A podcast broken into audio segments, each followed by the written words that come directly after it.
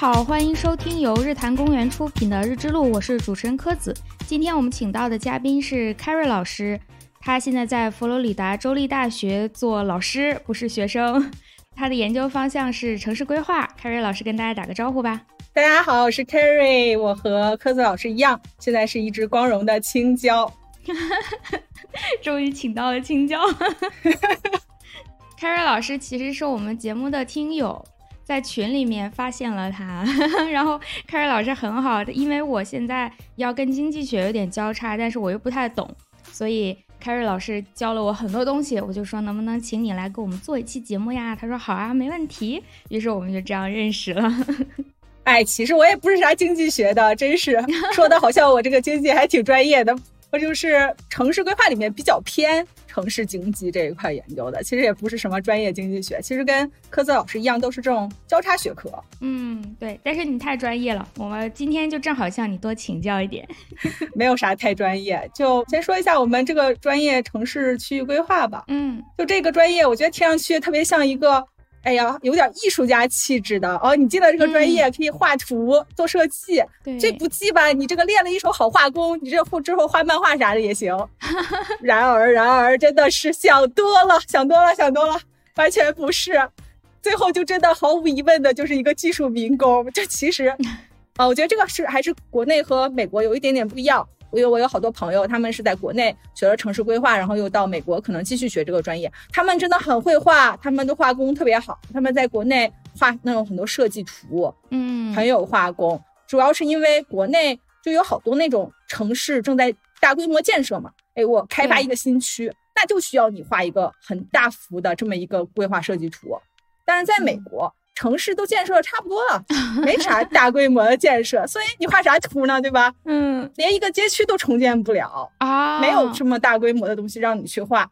所以我们专业在美国更多的是偏重于城市的政策，我们用什么样的政策来让这个城市变得更好？这是我们专业的一个在美国的一个主要的关注的重点。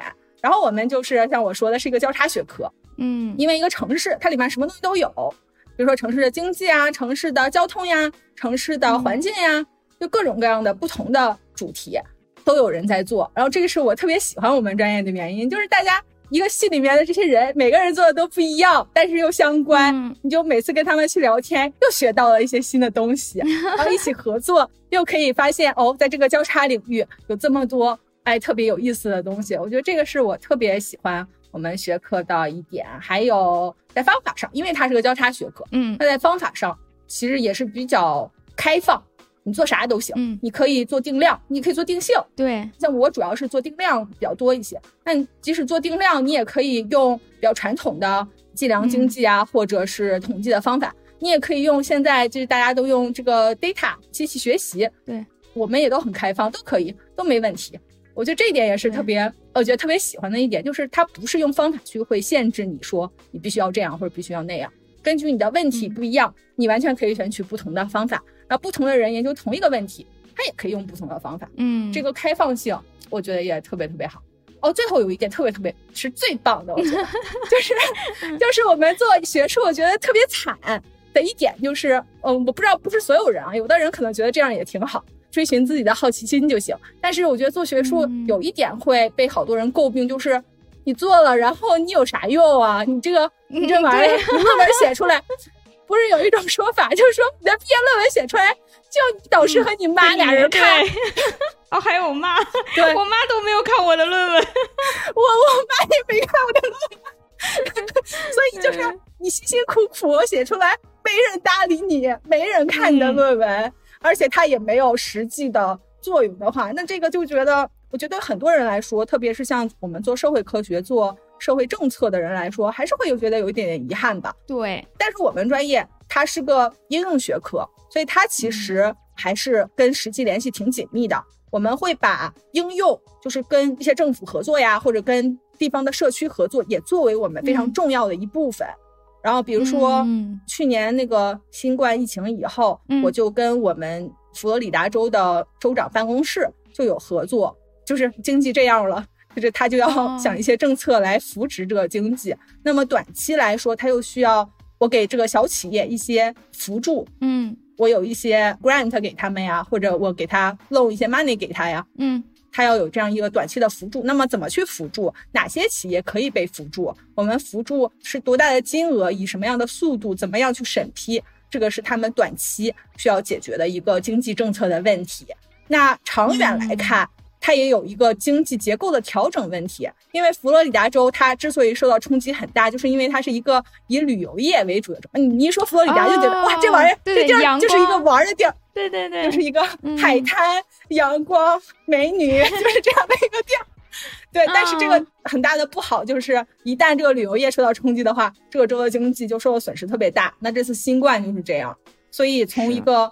更长远的角度来说，我们州就想，哎，咱们能不能对经济结构做一些调整，看看还有没有其他的产业在这个州里也是比较 promising 的。那我们能不能够有一些政策来扶持这些产业？呃，我觉得这个是我们专业还挺好的一点，就是我可以去跟他们合作，然后看到自己的建议被纳入到政策的考虑当中。嗯，我觉得会很有成就感的。对，那你说的这个真的是跟国内不一样。国内的城规就像你说的，更是画图，然后去规划空间上那个合理性。你所做的这些政策分析，在国内一般就在经济学里，或者一小部分在管理学里，都是在这个专业去做啊，就是实证啊，或者是什么，就这种研究。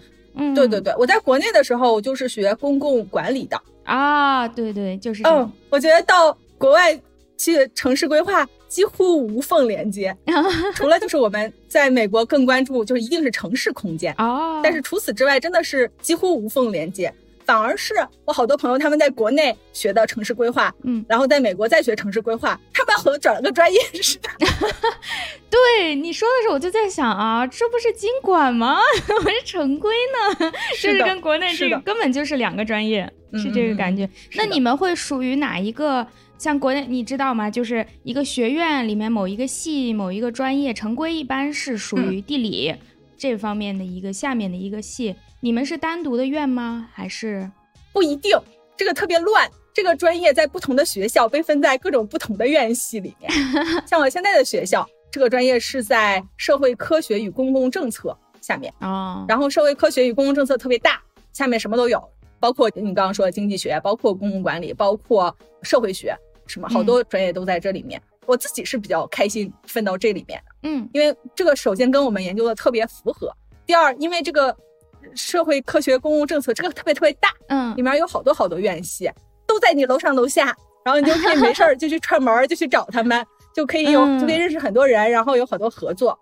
但是在别的学校，像我之前读博士的学校，那我这个专业是在建筑。这个大学院是建筑历史保护和城市规划学院啊，建筑历史保护和城市规划哦，它是这样分的。对，我觉得这个可能稍微有点像国内的那个思路，就是说画图那种感觉吧。虽然我们并不学画图，但是我们是和 建筑放在一起。我觉得跟建筑放在一起。稍微不是特别好的，就是我们跟建筑做的东西差别确实有点大。嗯，我觉得合作稍微有一点点困难，因为人家就是画图，然后设计一个特好的建筑，好不好的我也不懂。我觉得挺漂亮，这这是我唯一能说的。所以，对你更希望跟你相近专业的人可以合作的人离得近一些。对，对。哎，其实这个就可以引到我们之前。蕊的时候，我了解到你研究的一个内容，就这种空间上的这种相近的关系，可以促进大家产出更新的、更好的一些研究成果。嗯，你是从你自己这个经历里面感受到的吗？嗯，肯定有关系吧。嗯，我为啥要做社会科学，不做其他的？为啥不做高能物理呢？嗯，就是我觉得这个东西，社会科学。跟你生活特别息息相关，嗯，你可以从你生活观察到的所有的现象，你都可以试图用你的知识去解释，不一定能解释得了啊，就是咱们也不是万事通，嗯，但是你可以尝试着去解释，这个又能满足你的好奇心，又能对社会有一定的贡献，我觉得这个还挺好，而且你学到的东西又可以再应用到你自己的生活里，嗯，我觉得这个可能是社会科学它特别吸引我的一部分吧。然后社会科学肯定都有一个大的问题，就是我觉得做研究最好就是有一个你最关心的 big question。嗯，那这个 question 就有这么几个原则去选择，就它要是一个重要的问题，它要是个大家去关心的问题，因为一个重要的问题你提出来了，哪怕你做的不怎么样，你就哪怕说我方法做的不太好，我数据质量有点差，但是至少你是在往一个正确的方向去做这个努力。但如果你提的问题不重要，那你做的再好，做的再 perfect，归根到底这个东西，嗯，就那么回事儿吧，没什么用啊。对啊，你做出来了，so what？谁 care？就是我们做研究，不是都要说我们要填一个 gap 吗？啊，对，我要。那 但是在国内，我们就是很忌讳把这句话说出来。虽然大家都知道你要做的是一个创新点，别人没做到，我去填补这个空白。哦。嗯，但是你在写 proposal 或者就申请书或者你写论文的那个引言部分，很忌讳直接说我填补了某某空白，因为会显得你太吹牛了。要委婉的把这句话说。哦，那怎么说？嗯，一般就说我为某某事情提供了一个新思路，为某某问题的解决提供了一个新参考，就是这样去讲它。尤其本科生，因为他不知道这种潜规则，很容易在他的论文里写我填补了某某学科的空白，就会显得太哦，嗯，太不谦虚了。哦，本科生我可以理解，因为本科生很 比较难填补空，当然不能有些本科生现在也很厉害了，但是大部分。可能很难真的去填补空白，但是如果对于我们这些青椒来说，可能我觉得本质上你是要填补是是要做这个事，就是有时候你直接这么写出来的话，可能会惹到一些比较传统思想的、比较啊内敛，就是。东方文化的那种谦虚的老师，他会觉得你怎么大言不惭的就说你填补空白了？人家前沿科学家才填补空白，你一个年轻人如何如何的，就是不要。我们想尽量的避免惹他。哇塞，学术圈潜规则学到了，我学，我学到了。哇，美国人不谦虚啊，美国人，哇塞，那这我最牛，就是这种。我们写论文是会说填补空白的，我们可以直接这么说。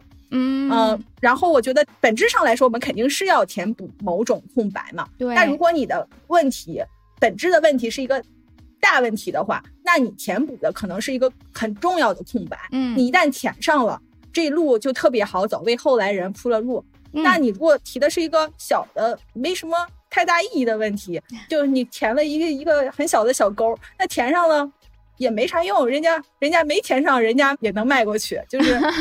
我就打一个比方，我觉得这个大问题为什么我觉得会比较重要？嗯，然后这个大问题呢，我们要和已有的理论跟它结合联系起来，因为我们不是一座孤岛，我们是要跟已有的人去对话。嗯，那在理论上已经有哪些争论呢？我们是怎么加入到这个对话里面的？那最好对实践也有特别重要的意义。嗯，万一我们解决了这个问题，嗯，那是不是我们在现实生活中可以实现什么样的一个现实的目标？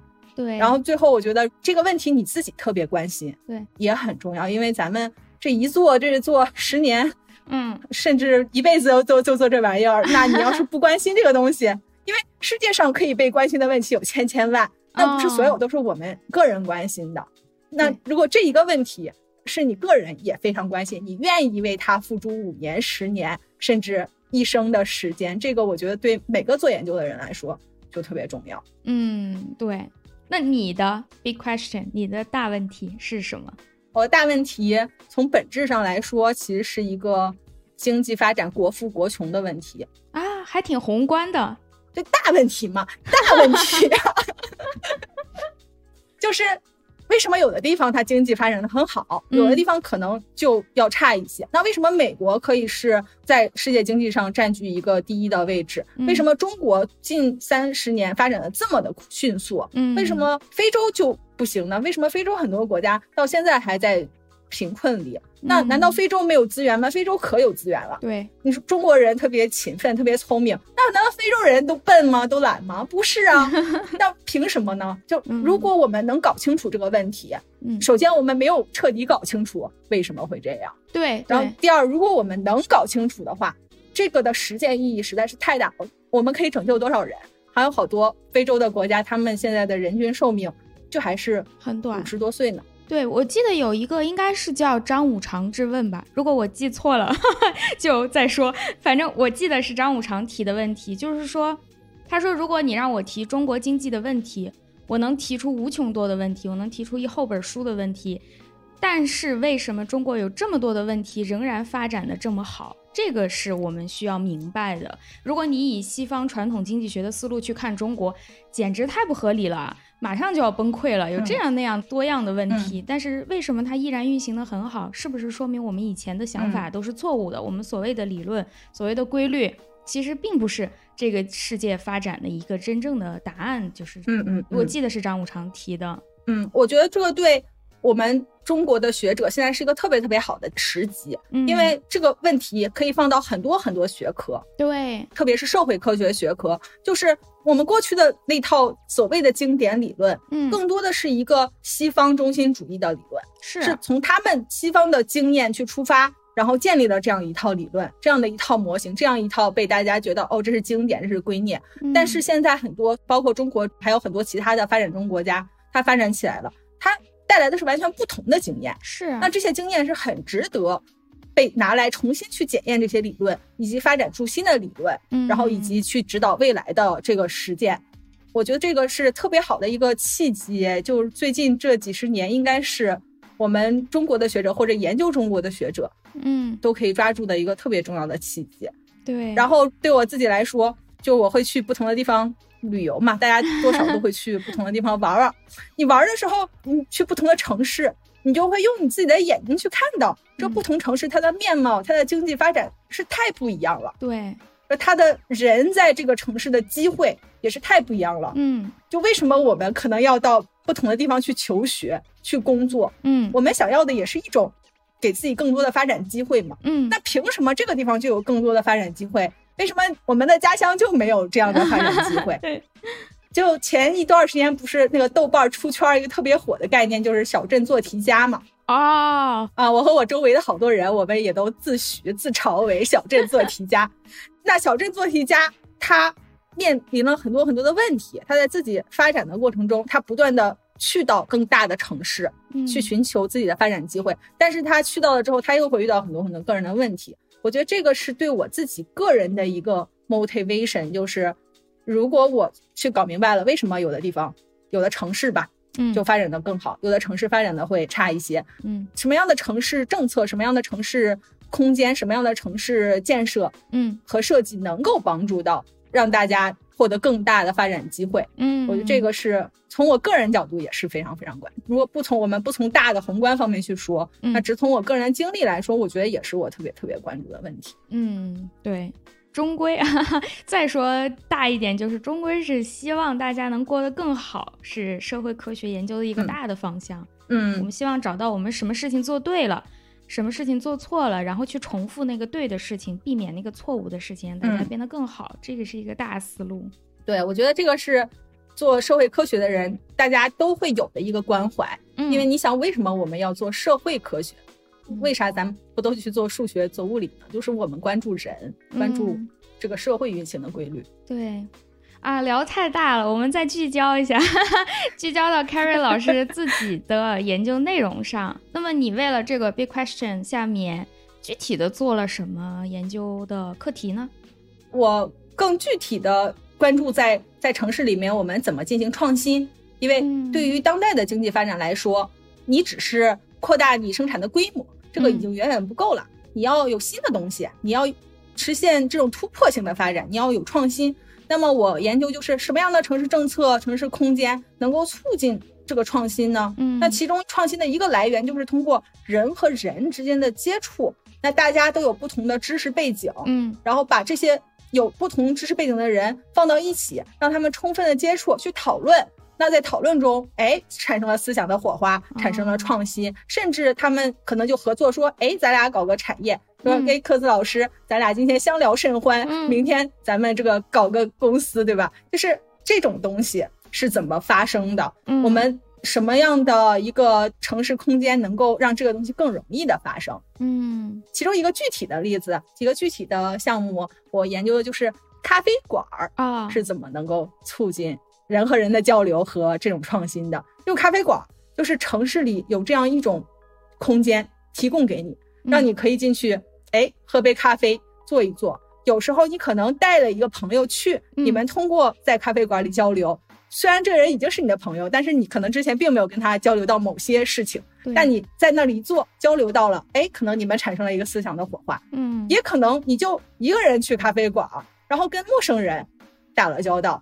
很多咖啡馆它的氛围就是很开放的，大家去都可以互相打招呼、互相聊天，然后你就认识了别的人，然后跟他们待在一起，然后哎，这个人可能是和你以前的生活圈跟你的同温层完全不同的。嗯，那有的时候在这种人身上，你反而能获得最大的启发。对，然后然后这个可能给你带来了新的想法、新的思路。那这个可能也可以带来一个创新。那我们怎么样去让城市里有这样的空间？嗯，然后如果我们有了咖啡馆，我们用什么样的咖啡馆的一种什么样的运营模式或者环境，让大家更愿意去做这个事儿？就有的咖啡馆好像是西雅图那边，我有一次坐飞机。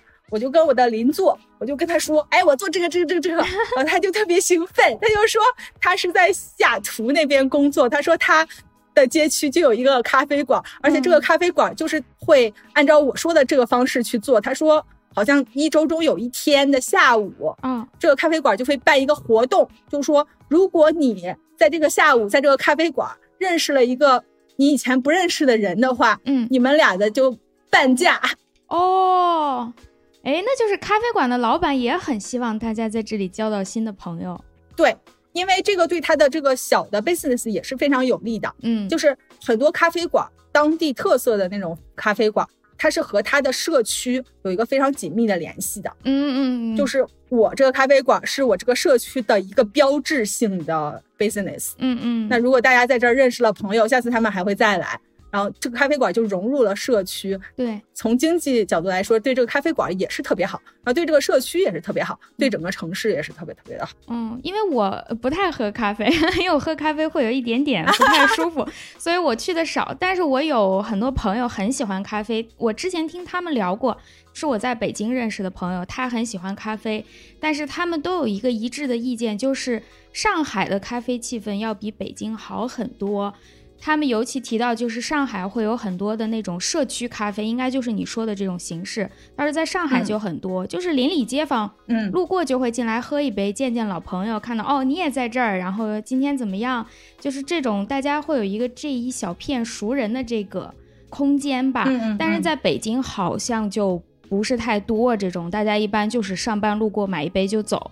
或者说某一个咖啡馆很有名，会有全城的人慕名而来，但是也是主要以过来喝一杯就走，它不成为这个咖啡馆附近的一个交流的公共的空间。这是他们讲的，如果讲错了怪他们。反正大家好像都在说，嗯，南方整体对于咖啡文化的接受要比北方好一些，可能有传统在里面吧。其实也不仅仅是咖啡了，我觉得咖啡真的只是一个例子，就是一种。大家可以交流的形式，而且据说现在的趋势是，大家不是去咖啡了，大家是去酒吧。年轻人 现在不是去咖啡馆。对对，很多朋友是在酒吧认识，酒吧有时候更容易认识陌生人。对对对对对，你喝两杯你就放松了，你就可以认识陌生人。是这个，我们是我们 CP 台啤酒事务局，不是他们就会介介绍 CP 台吗？CP 台呀，咱们。这个什么搞科研的朋友不都没事得喝两杯吗？要不怎么度过这个郁闷的一天？嗯，我一定要告诉天和奇，我们是 CP 台太好了。就是这两个事情要放到一起呀，就是做学术做不下去了就得喝两杯。是。然后他们不是会讲那个精酿啤酒嘛？那你去很多精酿啤酒的店，你会发现。那当然，我们是去喝这个啤酒的，啤酒本身很好，但是不仅仅是，你会发现很多店它的这个设计、它的氛围、它的空间，是怎么让陌生人更好的去接触彼此的啊？那这个其实也是，就和咖啡馆的概念是类似的，可能更符合现在年轻人。据说有这个趋势，就是现在年轻人你不去咖啡馆了，要去先要去喝酒了。嗯，你说完我回忆了一下，是有的酒吧会让你觉得进去就是喝酒。有的你进去就会很放松，然后愿意跟邻桌的人聊一聊，跟你的朋友也会在这里很舒服。好像是我以前没想过，我光知道有一些酒吧我很喜欢，有一些我觉得冷冰冰，但我没有想过这里有什么区别。嗯，看来是是有专门设计过的。嗯，而且我做的这个咖啡馆的项目特别有意思的一个背景故事，就是我这个项目的想法产生也是在一个咖啡馆和我的合作者，然后去一个当地的特色咖啡馆，我们认识到不是在咖啡馆，我们是在一个会议上认识的，但是但是在会议上我们就只是稍微说了两句话，然后留了个联系方式，但之后我们就约就想哎再聊聊。然后就约到了一个当地一个特色的咖啡馆，到现在都还记得那个咖啡馆的设计也非常非常的好。就一楼是一个沙发，然后大家都可以坐在很放松的一个一个聊天的这么一个空间。然后二楼是稍微安静一点的空间，然后还有一个专门完全安静的工作区。哦，然后我们是在那个稍微安静但又不是完全安静的那个区域。然后我们点了个咖啡，那个小杯子也特别好看，然后坐在那儿。特别高兴，然后就聊聊聊聊了一个多小时，然后就聊到了这个想法，然后我们就开始了合作，然后有了这个项目。嗯，倒是你这么一说，在城市里，如果想约一个半熟不熟的人谈一件事儿，好像咖啡馆是最好的选择，餐厅也不太合适，直接去办公室又太正式了。对，就是你要稍微放，就是其实酒吧也是一样，就是为什么你要喝点酒，嗯，就是你要稍微放松一点。如果去办公室的环境，你没有那么放松，你的思维没有那么打开，嗯，你们人之间的关系可能也没有办法在一个相对短的时间内进入到一种更加相互信任、更加相互感觉对方更可以信赖的这样一种关系。嗯，是的。哦，我记得你之前也讲过，就是你们这个项目还涉及到了 WeWork，也是在这个项目里吗？对对对。是这个项目的相关吧，也不能说在算这个项目里，但是就是我关心的就是这种东西，然后他们之间也都是有关联的，所以就另外一种这个模式就是商业孵化器或者公共工作空间的这样一种模式，这个是更加 intentional 的去促进创新的一种模式，所以他特意的是把这种不同类型的公司放到一起，对，不同类型的创业者放到一起，让你去共享一个工作的空间，而且他可能会。想办法促进你的交流，对这个，然后我就想到那个 WeWork，就是咱们总公司日坛公园，之前不有一段时间 就在 WeWork 吗？对。然后刚刚说到那个咖啡馆那个项目的两个合作者，他们后来自己开公司，然后也是在那个 WeWork 那里有办公室、有办公空间，然后我也去到那儿，然后就去观察这个 WeWork 是怎么干的。然后 WeWork 就是一个一个空间，然后它是有不同类型的。单独的办公室，嗯，如果我是一个创业者，我有个小公司，我可以租他们的这个单独办公室作为我公司的一个办公地点。对，然后它有会议室，会议室是大家分享的，嗯，因为我是个小公司，我租一个特别大的会议室，我又不整天用，那我就租不起嘛。那 WeWork 的这个会议室就是大家共用的，我可以租，哎，俩小时，嗯，这个我就可以省钱了，但我还是有这么一个会议室，在我想用的时候，我就可以用。然后还有那种小格子的工作位，有的是固定的，就是我就在这个位置；也有的是分享的，对，就是谁都可以来。嗯，各种不同的这个空间类型，满足不同的创业者他们的一个需求，而且这些人是来自各行各业的不同的行业。呃，它有很大的一个咖啡，我是在那个华盛顿特区那儿的 WeWork 看到的，不知道是不是所有的都一样，但是那里是有一个特别大的那种。咖啡呀，各种饮品的一个地方。有。啊，给大家喝东西，然后在那儿 hang out 的这么一个空间，这就是一个特意设计的让大家去交流的空间。嗯，大家在这儿，哎，工作累了，来喝一下，喝一下，遇到了其他人，哎，聊一聊，哎，你是做啥的，我是做啥的，嗯，不同的行业，但是大家又有一定的可以共同分享的，就可能大家都是创业者呀，对，然后有一定的可以去分享的东西，然后互相可以帮助。然后说不定就产生很多很多很好的想法，说不定就合作了。嗯，两个公司哎变一个公司进行合作了，就这个是一个 WeWork 的这个一个商业模式就特别好。嗯，我记得当时日坛在 WeWork 的时候，不就请了好几期那个嘉宾，都是他们在 WeWork 认识的嘛？对，我觉得这期简直就是一个特别好的例子，就是。如果我们总公司不在 WeWork，他可能认识不到这些人啊。嗯，就是因为他在 WeWork，这些人也在 WeWork，然后他认识到了，哎，还有做这个的，哎，还有做这个的，哎，都来分享一下。是我记得在那个播客里，他们还说，北京的 WeWork 还是有那个专门组织了一个活动，让大家去分享自己的公司在干嘛。他们在这个活动上认识到了一些嘉宾，他们做这种活动，就真的是。他想要让大家相互认识。嗯，对我去过几次吧，之前在 WeWork 的时候，那个办公室，它就像你说的，中间是一个大的大厅。是一个公共空间，然后那里有吧台，有免费的饮品，有有酒，好像还 有咖啡，有茶，然后甚至有酒，都是开放式的，有大沙发等等等等。然后往里走会有那种小办公室，你可以固定的租下一间作为你们公司用，然后有公共的会议室等等等等。就是它特意的留出了一个非常大的范围，是让大家互相接触的，而且在那个饮品的那个吧台上。会有很多的传单，就各个公司，如果你们最近在搞什么活动，你们想介绍一下自己，都可以把你的传单就放在那里，谁去喝咖啡的时候就可以看得到。然后他们也是有什么周三、周五啦之类的那种时间，会搞一些活动，就让在这里办公的人互相认识一下。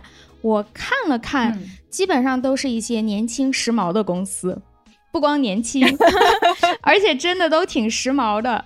不是说我卖煎饼果子，我去那儿开一个，好像也不合适。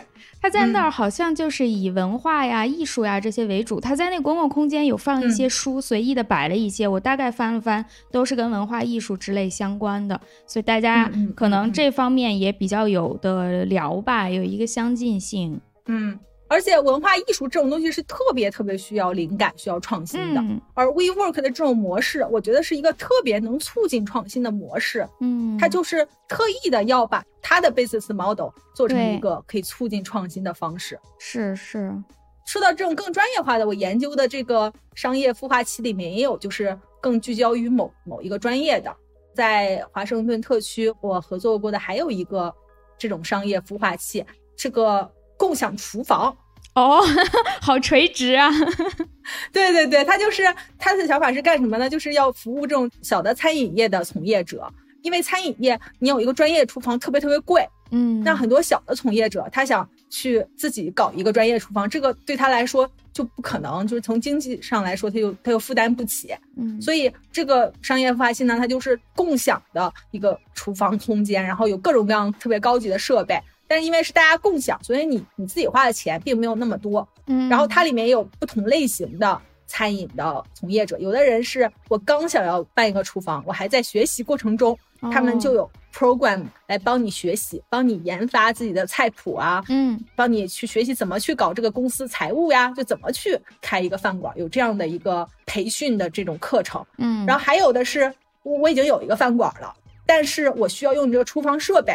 因为这个是在华盛顿特区嘛，嗯，那特别贵，嗯，我要开一个小饭馆，我要是要自己有一个后厨的话，那后厨就要占好大好大的地盘，嗯，这太贵了。那我不，我就在这儿做，然后呢，把我做好了拿到我这个前面去，然后他的店面就只有服务区哦，这样他省钱，他就能做成他这个小的餐馆。还有只做外卖。我就在这儿，我连个店面都没有。嗯，然后我在这做东西，然后我送外卖。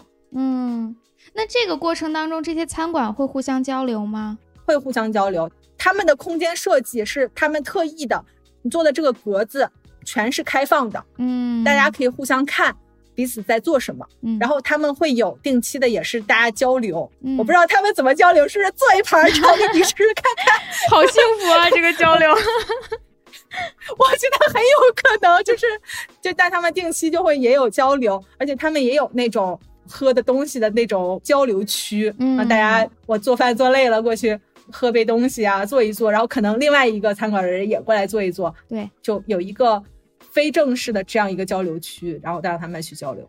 那这个跟 WeWork 刚刚那个例子有一点区别，是 WeWork 是希望不同行业的不同公司的人来认识，但这个呢，就偏偏就只是一个行业，只是不同的餐馆的人互相来认识。那你们有没有在这个点上考虑过？就是说，从创新的结果来讲，究竟是不同行业的人多交流能够激发更多的创新，还是说就同行业内部有更深入的交流更有用呢？科子老师，我发现你这个简直是未来大牛的这个潜力，就是就你问的这个问题就特别特别的核心，是一个这个城市经济学一个特别特别经典的争论，就是说到底什么东西促进创新，以及甚至说促进城市的发展，到底是什么？是是有两种东西，一个就是相近的这个产业，然后它是叫 localization，相当于一个上游下游产业之间这种关系。嗯，如果我们建立起这么一个产业链，那这个能够促进创新，能够促进这个经济的发展。因为这个第一，就像我刚刚说的，厨房里它可以共用一些东西，嗯，它节约了成本。对。然后第二，它交流有一个特别好的基础，咱都是做餐饮的，嗯，这个很很容易交流，在内部可以产生创新。但是另外一种就是多样性的，这个叫 urbanization，就是大家就是不一样，我们就是来自特别不一样的，可能不好的地方就是节约不了啥成本，就没咱们没有啥共同使用的东西，然后有可能会使我们聊的时候聊不到一起去，有可能是。或许来一个数学家然后，我就没有办法 跟跟人家在同一个层面上去交流，但是它的好处就是。如果你能够心态更开放，有一个比较强的联想的能力，嗯，那有可能你一个完全不同学科的人进来，会给你一个全新的思路，特别不一样的思路，然后会帮助你 think outside of the box。嗯嗯，这个东西是这种多样性它能给你的。就这个争论是没有没有答案的，这个是这个已经争了好很久很久的，这是真的是一个特别经典的争论。这个咱们就等科斯老师给我们解答这个问题。我不能，我只会瞎提问。但是你能提出这样的问题，我说你这个大牛潜质我不是开玩笑啊！因为我其实跟很多我们领域比较厉害的人合作过，我觉得他们特别厉害，不是说他们的技术就有多 fancy 啊，或怎么样的，他们有什么特殊之处，但他们就是有很强的一个看到。背后大问题的能力，然后你说任何东西，他都能给你一针见血的提到一些特别本质性的东西。我觉得科斯老师你就是有这样的能力。哎呀，太不好意思，没有，我觉得是因为这两个例子刚好特别的极端，所以一下让我想到了。还有一点就是从最开始你也说到的，你们当时在国内，你和建筑那边会离得近一点，然后现在到了这边，和你更熟的这种管理啊、经济啊这种。社科更近一点，也对你来说有影响。我也感觉到这个了，就是我原来是属于地理学部的，所以我接触到的人都是地理学其他专业的，纯自然地理的呀，遥感啊、减灾啊，那种全球系统啊，等等等等。尽管我没学，我也多少听他们说了一些地理的东西，我对那些就更了解、更熟悉。然后现在我们这个专业就更靠近经济管理。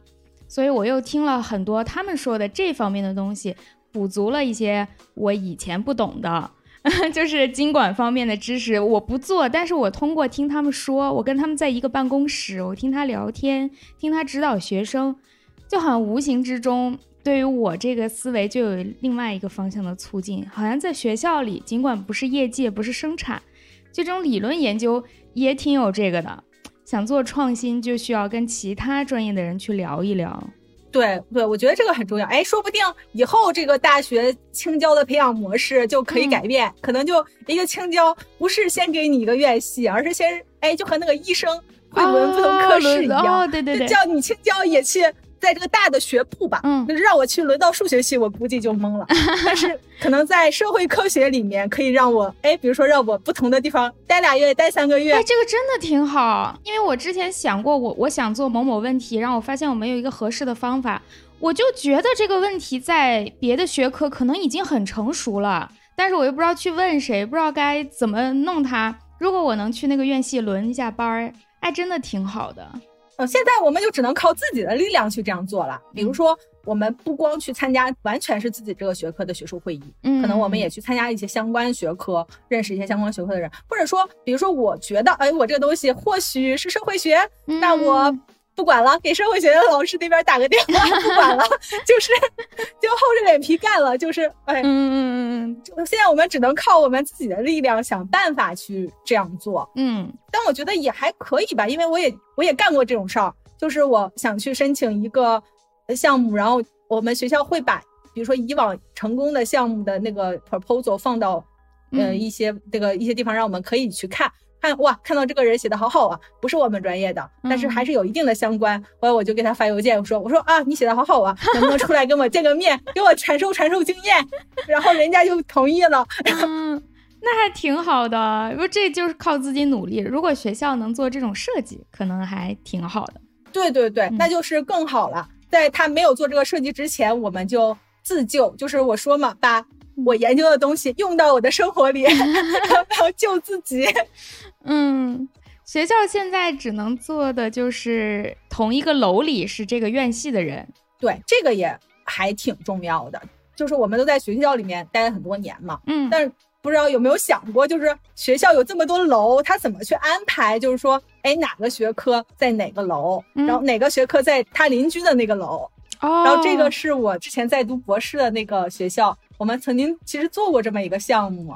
当时那个学校要建新楼，嗯，那他就要考虑，哎，第一我在哪建，第二我建完了，我把哪个院系搬到那儿去，嗯，那我们就从这个。促进创新的角度给学校做了这个项目，我们想说是什么？就是你要把大家之间相互交流比较多的院系给它放得近一点，嗯，让让他们更好的去交流嘛。那我们当时怎么搞呢？我们就把全校老师的 CV，嗯，给搞到，然后那 CV 里不会就会说嘛，哎，这个人跟这个人写了一篇文章，这个人跟这人申请了一个项目，那通过这个，我们就可以看出。这个不同院系的老师之间，他们的联系紧密不紧密？他们是不是会经常合作？他们的学科之间是不是有这种有很多合作的潜力？嗯，那如果他们有的话，我们把他们放得近一点，让他更好的去发挥这样的一个潜力。嗯，然后在做的过程中，发现一个特别有意思的事儿。嗯，就当时我在那个学校，我所在的学院，它就分成了两个楼。哦，然后就是因为这个学院后来发展壮大了，人多了，人多了放不下。就有一部分人就到了另外一个楼，然后我们做出来这个大家之间的这个联系之后呢，我们发现同一个楼之内的人，他联系特别多，这两个楼之间就要少一点儿。就虽然这俩楼挺近的，真的就走，这就走五分钟不到，但是这个影响还是挺明显的。嗯，是是，你这么说完，我想到了，我刚来上班的时候，因为是新人，办公室也没有划定，就把我我们几个新人。放到了一个临时的办公室里，其他人在那儿。后来搬了一次办公室才坐到一起。我就觉得当时在临时办公室里，我就谁都不认识，也不好意思去找人说话，也不知道我的同事们都在干嘛，也不知道现在学院里在发生什么事儿。但是，一到一个办公室以后，马上就融入进来了，觉得啊，我是这个学院的一员了。嗯，互相之间也可以了解别人在干嘛呀什么的。对，哎，我觉得把新老师放在一个跟别人。isolated 的地方是特别不好的。是啊，我们几个人可无助了。我的新老师是最需要赶快认识人，嗯，所以就从学校的角度来说，如果能把它放到一个人特别多的环境里，这肯定是最有利于他快速去认识人的嘛。嗯，特别是通过这种非正式的方式，嗯，去认识人，就有好多这种研究，就即使在一个楼内部，嗯，你在一层楼还是不在一层楼，这个对你交流影响也特别大。你别看上那一层楼，哎，好多人就不上了，人就是 太懒了。对对对，我觉得研究最后发现就是人都好懒呀，你让他多走一步，他就嗯臣妾做不到了 啊。然后包括有没有一些公共的分享空间，就比如说你的院系，然后如果都是老师一个个独立办公室的话，也不能特别好的促进交流。但如果你有一个分享的厨房，一个分享的咖啡室，哦，这可能就能特别好的。促进你去交流，因为你肯定有休息的时候，你可能去喝个东西，你就比如去厨房了或者去咖啡室了，嗯，然后你弄弄上东西在那儿一坐，又有别的人进来，这个人你可能不认识，嗯，他可能是别的院系的，比如说，嗯，那你不认识这个人的话，你俩都在一个小空间了，你也不能说至少不得打个招呼吧？嗯，是。你打个招呼，说不定就聊两句。那至少至少你可能就知道这个人研究什么了。嗯，对，因为咱做学术的人，咱也不会聊天，咱基本上就说，哎，你谁我谁，然后接接下来就得问你研究啥。对，真的。您是做什么的呀，老师？对对对对对对对。对，所以哪怕我们就说两句话，我们也知道对方研究啥吧还真是，真是没啥可聊的，就聊这个最安全嘛。可悲的学术人，是啊，那你们都有吗？因为国内的办公室，我回忆了一下，不管是我上学的，还是我现在工作的，好像都没有公共咖啡间啊，或者这种地方。呃，卫生间是公用的啦，一层会有一个卫生间啊，这个接热水啊等等这种空间。但是在卫生间聊天好像 很多人在那里聊，太奇怪了也。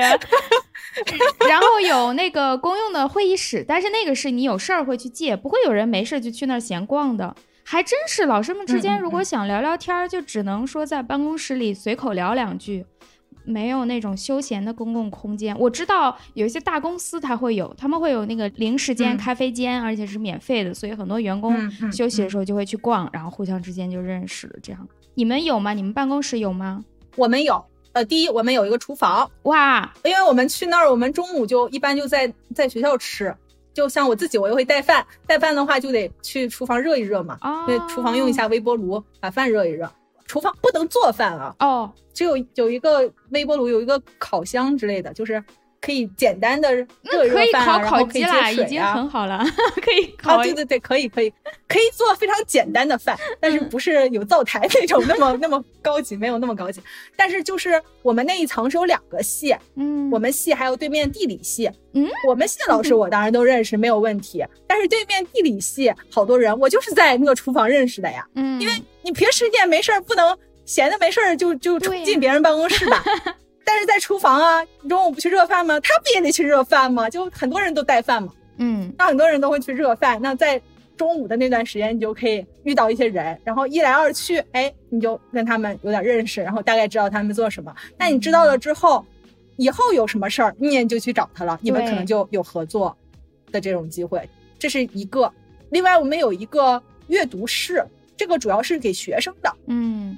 相当于自己的小图书馆，反正就是一个阅读室，然后有好多书都是大家捐的，嗯，然后有一些有一些小桌子可以做作业，然后还有一个沙发可以在那儿 hang out，嗯，这个主要是学生在那儿，当然我们也可以去，所以我们去那儿就可以跟学生进行一些非正式的交流，嗯，然后因为你上课的时候你跟学生交流都太正经了，你其实不知道他们的很多别的事儿，就是上课以外的事儿，那就有这个阅读室，有时候你就可以了解他们的其他的事儿。包括有些学生想跟你做项目什么的，他也是在这种，嗯，课下的这种样的场合，他会跟你聊一些他做的项目啊，你给给他提供一些你的想法呀。有些人可能就哎觉得你的想法很好，他可能就跟你做项目。嗯，这个是我们跟学生的一个互动空间。然后最后一个是我们自己争取来的，这还是我 我入职了之后我们新发展的一个项目，就是我入职之后，我发现我们不是中午都在那儿吃饭嘛？嗯。但是我一开始的时候就是在自己的办公室吃饭，那我觉得啊好没意思，每天在自己办公室对着电脑吃饭，嗯，特别无聊。然后后来有一次我们的教职员的会议上，我们就提出就说，哎，这样好无聊啊，能不能让大家一起吃饭？然后我们系主任就决定把我们的会议室中午好像是一个半小时吧，嗯，就这个一半小时是大家去那儿吃饭的时间，嗯，学生也可以来。我们不限制，嗯，最后实践的结果是主要是老师，但是也有一些学生他们会来，嗯，如果他们更愿意和学生一起混，不想搭理我们这些老年人，那他们就在阅读室，有偶尔有那么几个人稀罕我们这些老年人，那就可以来过来和我们一起吃，嗯，对，然后我们午饭时间又变成了一个大家内部互相交流的一个特别好的时间，对，即使是一个戏，其实你也不知道别人在干嘛，是是，你知道他大概在干嘛。你不知道他现在具体在干嘛，嗯，但是这个午饭时间就是一个特别好的时间嘛，你可以知道他们最近在干嘛呀，哎，说不定你就能给他们帮到，或者他们给你帮到，或者就是大家一起想想这个东西还有一些什么样新的思路，就特别对，就特别有意思，就闲聊嘛，那就跟我们去中午一起去食堂吃饭一样，因为国内就是吃食堂呗，就不用自己带饭。我还挺期待每天中午跟我的同事们一起去食堂吃饭那个时间。哎，那你们是全系一起去吗？不会，不会，就关系好的几个去。一般我们几个新老师会一起去，好像大家同级之间关系很好，就是这叫什么词儿啊？同伴儿、同级，就是一起入职的这么一批。cohort，cohort。哦，我不知道怎么翻译，我们叫 cohort。中文里好像不太强调这个事儿。总之就是我们一年入职的几个人。一般会比较熟，因为大家的那个步骤是差不多的。你来了，同时参加培训，同时准备呃这个事儿那个事儿的。前几届的老师，我看他们也是一起入职的人，经常会一起吃饭，聊聊自己最近工作进展到哪一步了，是该培训了，还是该评职称了，还是该升项目了，都差不多。然后有时候都不是刻意聊，就是。啊，有时候甚至都是抱怨，就说：“哎呀，我今天早上又没写出来几个字。”那个就会问他说：“啊，你卡到哪儿了？”然后就给他讲卡到哪儿了，就是给你讲啊，这个这个怎么办？真的，我刚来，我同事帮了我很多很多，因为计量经济学我很烂嘛。有时候我就问他，我说这个东西应该用什么？他们就会教我。真的是中午吃饭这个时间是很重要的。嗯，这就是你们自己自己建设出来，就是如果院系里面并没有给你们这样的空间。但是你们自己创造出了自己的空间，自己的交流机会。嗯，还真是。还有一个有意思的，我认识很多我们学校其他院系的老师是通过监考认识的，就是学校会有哇塞，会有那种大型的全校考试，或者是他承接外面社会考试，学校挣钱嘛，把教室租出去。那么这种考试，他会在全校征集监考老师，然后故意把你们专业拆开搭配。嗯，我不知道这个是不是防作弊方面的一个考虑，他一定会搭配两个专业不同的老师去监考同一个考场，所以我认识什么化学呀、海洋啊、工程啊之类的各种老师，都是通过监考去认识的。哎，那监考你们又不能说话，你们认识的方式，你们交流的方式是什么呢？监考前都会有培训。就一个简短的培训会，你们俩要互相认识一下啊，待会儿一起合作，然后待会儿监考要注意什么，要往墙上贴什么，门上贴什么，等等等等，多少都会说上几句话。然后监考结束之后也会闲聊两句，有一些恰好聊得来，像地理的老师，我一下就跟他很聊得来，然后我们就加了微信，后面还可以再多聊聊这样的。嗯嗯，那这个是学校为了另外的目的设计的机制，但是事实上有一个很好的效果。嗯，跟那个学校建议一下，说这多好啊，以后要专门给我们办一些这样的活动，让这个不同专业的人有一个交流的空间。是是，学校可能还没有考虑过这方面，就是说特意让你们交流一下的这种想法，还真是你不说我没有意识到，我认识的其他专业老师都是这样认识的。然后现在有一些在这些方面有一些新的趋势，嗯，然后是我最近注意到的，就是我在我们我们本地也有一个这种商业孵化器和公共工作空间的这么一个小的 business，嗯，然后从我来了之后我就跟他们一直有合作，然后他们发展到现在七八年了吧，嗯，然后他们就发现这七八年的一个变化趋势。就是他这个 business 在建立的时候，他主要想做成一个创业孵化器。嗯，就是我们这个小城市有很多想创业的人，嗯，然后就想支持这些人创业。然后包括有很多我们学校毕业的学生，他就想做点什么，想创业。嗯，但是他如果学生的话，他是非常没有经验的。嗯，那他就做一个创业孵化器，就是对你有一些培训，嗯，然后找一些老师，然后找一些已经创业成功的人，嗯，来带你走过这条路，然后帮你去建立自己的这样一个小企业。但是它顺带的业务是一个公共工作空间，就有点像 WeWork 那种有格子间，大家都可以去做的呀。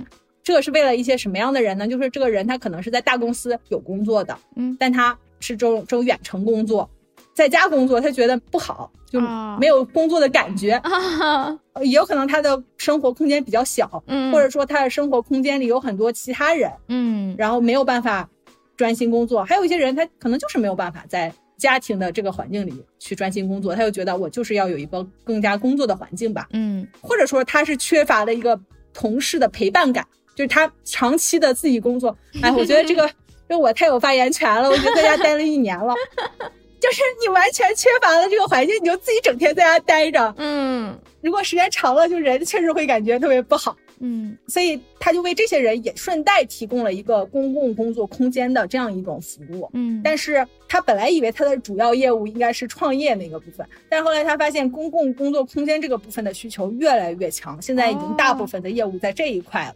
哦，那这个很可能也是一个未来的趋势，特别是在新冠疫情以后，有好多大公司就是允许。你远程工作，而且即使是新冠疫情恢复，它还是继续允许很多人远程工作。那很多人可能就是会选择去另外一个地方进行远程的工作。嗯，但我还需要这么一个公共工作空间，这可能会是一种未来的发展趋势。可能未来我们会需要更多这样的空间。嗯那未来我们的办公楼。可能不是现在意义上的这个办公楼，就现在我们办公楼就是一个企业哦，它占了一块儿，然后里面都是他自己的员工。未来的办公楼可能是这一个个的人，他们都是不同的企业的，但他们共享这样一个办公空间。哦，对哦，好有意思呀，还真是，还真是，现在好像已经有这个趋势了。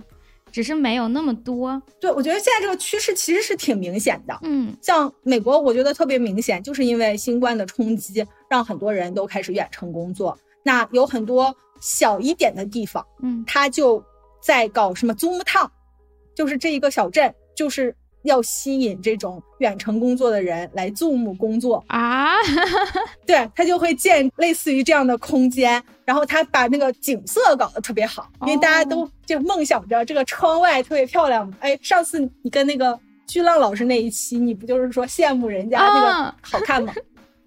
对对，办公的那个景色，对对对啊，就是这样嘛，就是他那种小镇本来就是没怎么太开发的，那他可能本来自然风光就非常漂亮。然后他就利用他的这一点优势，搞这种 Zoom Town 来吸引这种远程工作的人到他这个地方来工作，给他们提供一个特别舒适的工作空间。嗯，然后小地方他生活消费又比较低。嗯，那你过来，你的生活成本也比较低。我觉得这个趋势现在已经挺明显的了，将来会对城市的发展可能会产生很大的影响。嗯，还真是，这个可能是不是和逆城市化是一个方向的发展？就以前大家不得不聚集到一个大城市去，物理上聚集到一个地方去办公，然后你就得放弃美景啊，放弃低物价呀，放弃舒适的生活呀，然后付出一些高的通勤之类之类的。那既然现在有网络，反而可以把你们都释放出去，放回到一些小地方，均匀的铺在一个空间里，而不需要再聚集起来。但是大家的工作还可以聚集，有这样一个可能性。是不是一定会逆城市化？也不一定，也有可能大家还是喜欢聚集在这个大的城市，因为这里人更多样。对，也许会是这样，不一定，但是这个会产生一定的变化是肯定的。哎，那这个跟其实刚才我们谈的什么院系之类的是一个反方向的事儿。哎，就是你说到像那个学校院系的聚集啊之类的，指的是如果我们能在空间上、物理上更近，能够促进我们之间的交流。但这个好像又是因为有了网络，是不是网络是这里的变量，反而造成了我们大家实际上可以远离了，不需要再聚集，仍然能维持这种工作关系。嗯，我觉得这两种力量都有，就是一方面，比如说我们跟我们自己院系的同事，我们已经在一个相对比较近的空间了，我们就希望更近。嗯，但是另一方面，我们在跟全世界的学者在合作。对，如果我们离得特别远。并不是说我们就没有合作的可能性了，嗯，我们可能还是可以，因为我们有了网络，确实就是，嗯，科子老师说的，这里有两个方向的趋势，嗯，然后都是存在的。那这个网络的趋势也是一个，我觉得是个特别好的趋势，就是在这样一个网络化的时代，个人的分散知识它可以汇集到一起，嗯，成为一种百川汇流的这样一个这样一个态势。而且我觉得从更高的层面上，它有一个特别好的，就是它不再是。传统意义上，我们说什么是知识？谁掌握知识？我们总觉得是权威的人。嗯，这权威的人，他们才有知识，他们的知识才是知识。但是在网络时代，这个东西会越来越扁平化。就是，嗯，其实每个人他都拥有他的知识，他的知识也同样是特别珍贵的知识，哪怕是他的人人生经验，那也是特别特别珍贵的、特别重要的东西。那网络使我们可以连接进来，然后我们可以去。交流这些东西，哎，包括咱们播客不就咱们日之路，就如果没有这个日之路，咱们怎么能认识哦？有这么多做这么多各行各业这么多神奇东西的朋友，然后来跟我们分享说哦，他们研究这个东西，我都想都没想过，原来还有人研究这些。嗯，如果是没有这个节目，我是不可能知道的，也不可能认识这些人。嗯，真的真的是。呃，最开始说做这个节目的时候，我也想过啊，那通过这个节目可以认识更多。那个时候的想的是，我可以认识更多嘉宾。就我已经知道有一个牛人，我想采访他，那么我就会想办法的去认识他。我以为是很简单的这种一对一的认识，做起来了以后，我发现，当然想采访的人，我也确实可以采访到了。然后第二就是认识了很多我以前没有想过我可能会认识的，我都不知道会存在。像，嗯，Carrie 老师就是在咱们群里，就想啊，还有这样的老师，然后还有咱们群里好多有意思的人，什么养羊的，记得吧？我觉得最后他们慢慢都会成为我的嘉宾，我只是现在由于时间限制什么的，在一个一个的找大家。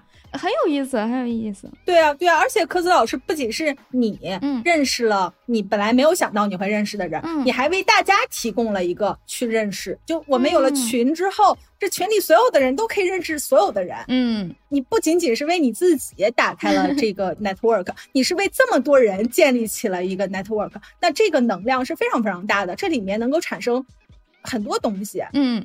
比如说，今天咱俩聊了，那可能咱俩聊的某个问题，咱俩没想到这个东西能引申到什么，可能群里的其他人他就想到了，那我们还可以在群里继续这个讨论，大家都可以加入进来，并不是说仅仅是咱俩在向其他人去输出这个信息，这个可以是一个双向交流的过程。嗯，就前一段时间有一个特别热的那个 social media 叫 Clubhouse，哦哦，对，我觉得那个东西就是。它为什么会这么火啊？我分析一下，就它其实就是这种模式。就第一，大家都可以去分享，嗯，去分享自己的知识、自己的人生经验，去建立讨论，去建立一个自己关心的话题的房间，嗯。然后第二，这不是一个单向的信息输出。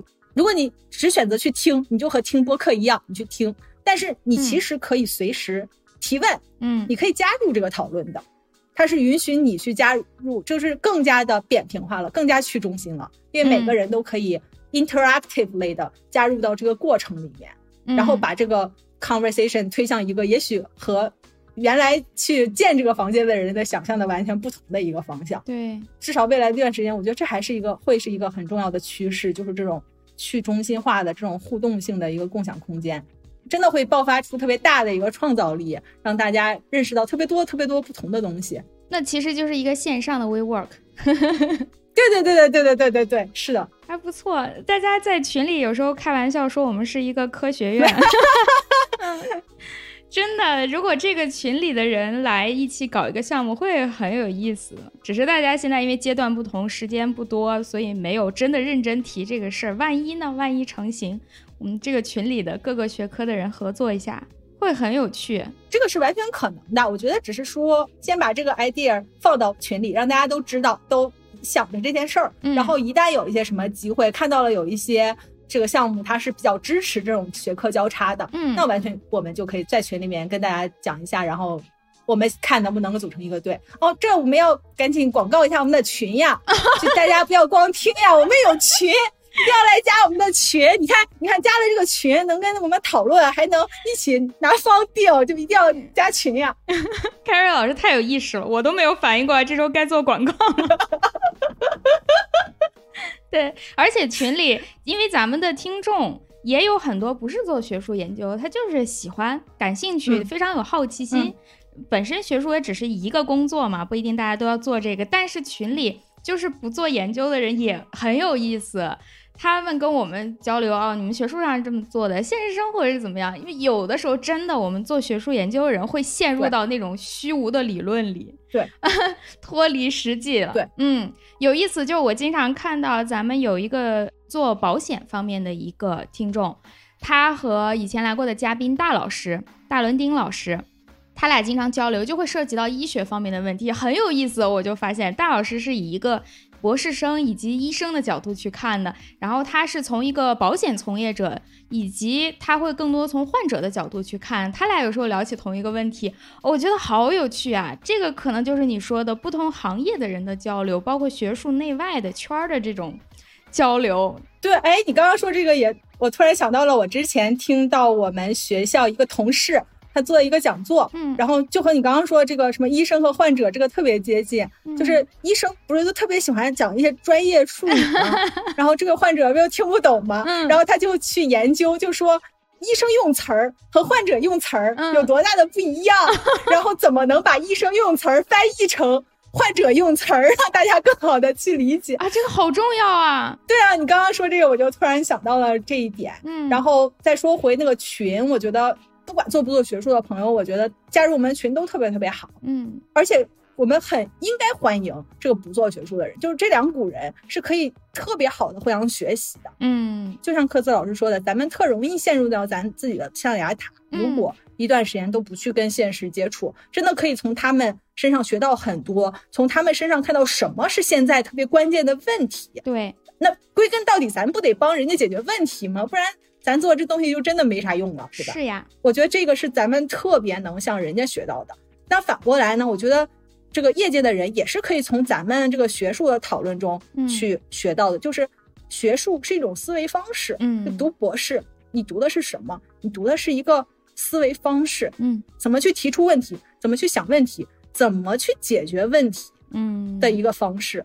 那这个是任何人都可以去学习的。那你一旦学习到了，这个对你的职业发展啊，对你的不管你做任何行业，嗯，任何职业发展，包括你个人的发展，我觉得都是有特别大的。对，互相学习本来也是对这个节目的目的之一，也是不要让学术变成了一个互相误解。嗯，外界的人也不知道你们所谓搞研究的人在干嘛，搞研究的人也不知道现实生活发生啥。这是我最喜欢《日志录》这个节目的一点。因为我觉得搞学术的人，可能或者当老师的人，就有时候不知道是是是不是一种职业病啊，就有时候就会，哎，就一种我来教给你的感觉，有一点，是吧？嗯，就有一种，哎，好像我懂得比较多，然后我来单方面灌输给你的这种感觉。而且当老师的人有时候会觉得有点端着的那种感觉。我觉得这个日之路这个节目特别特别好，就我觉得科斯老师非常 real，你聊起来就会把。自己的位置放得非常平，我们是去跟别人交流的。我们科研工作者也不是神，我们也是人，我们也不是啥科学家，我们就是科研民工。我们就是跟大家一样的人，然后做着一份工作，然后我们遇到很多很多的烦恼或者遇到很多很多的问题，都是可以拿出来讨论的，都是可以拿出来讲的。嗯，可能因为国内对于这个读书啊，中国人自古对读书是很推崇的嘛，所以像什么。学生学历高啊，或者是你说某某某是个教授，这个教授这个词已经是有褒义了，在夸他了。一说出来某某教授说什么什么，就仿佛就是这是个权威啊。你看那种新闻报道，自媒体就是什么科学家发现啥啥啥，就好像后面那个话很有道理似的。就我们做这行就知道，你就跟所有的工作都一样，我会出错啊，我会有对的，我会有高级的，我会有低级的，都一样。但是整个学术界就仿佛被拖得太高，然后你一旦有哪里做的不太对呢，大家就会格外的批评你，说啊，你作为科学家怎么能出这种错，如何如何的。我觉得这种误解应该是来消除一些的。但是之路肯定做不到这么大的事儿了，只能力所能及吧。本身我本人也没有什么可教大家的，所以就比较平等的去聊一下就好。我觉得是特别有帮助的，就是。我们能有用一个更平等的态度去跟大家聊，让大家觉得你和他们大家都一样，就是一个普通人。这个本身就是一个我觉得很重要的一步。嗯，是。哎呀，今天我们我看看啊，我们应该再开一期，我觉得，因为现在已经一个多小时了。因为跟凯瑞老师聊得非常开心，我们刚才主要聊的是他的研究内容，还想再跟凯瑞老师聊聊什么？因为我们俩都是青椒，而且是两种类型，他是 在美国的青椒，我是在国内的土青椒，然后别别这样，别这样，青椒怎么还搞出级别了？品种不同，都已经是最底端的人了，不要再搞这个。嗯，然后我想跟凯瑞老师聊聊青椒生活，包括跟大家聊一聊，嗯，如果你想入行学术，可能要注意的一些事，这行到底在干嘛，以及外行可以，呃，这个外行不是贬义的外行，就真的是其他行业的人，知道一下搞学术的人每天在干嘛。想从事的人提前有个心理准备，包括好多准备读硕读博的同学，其实都不知道硕士博士在干嘛。我们就聊一些行业的问题，想再聊一期。那么这一期就先到这里，下一期的内容就放在下周来听了。凯瑞老师先跟大家说个拜拜吧。好，大家拜拜，下周见，下周见。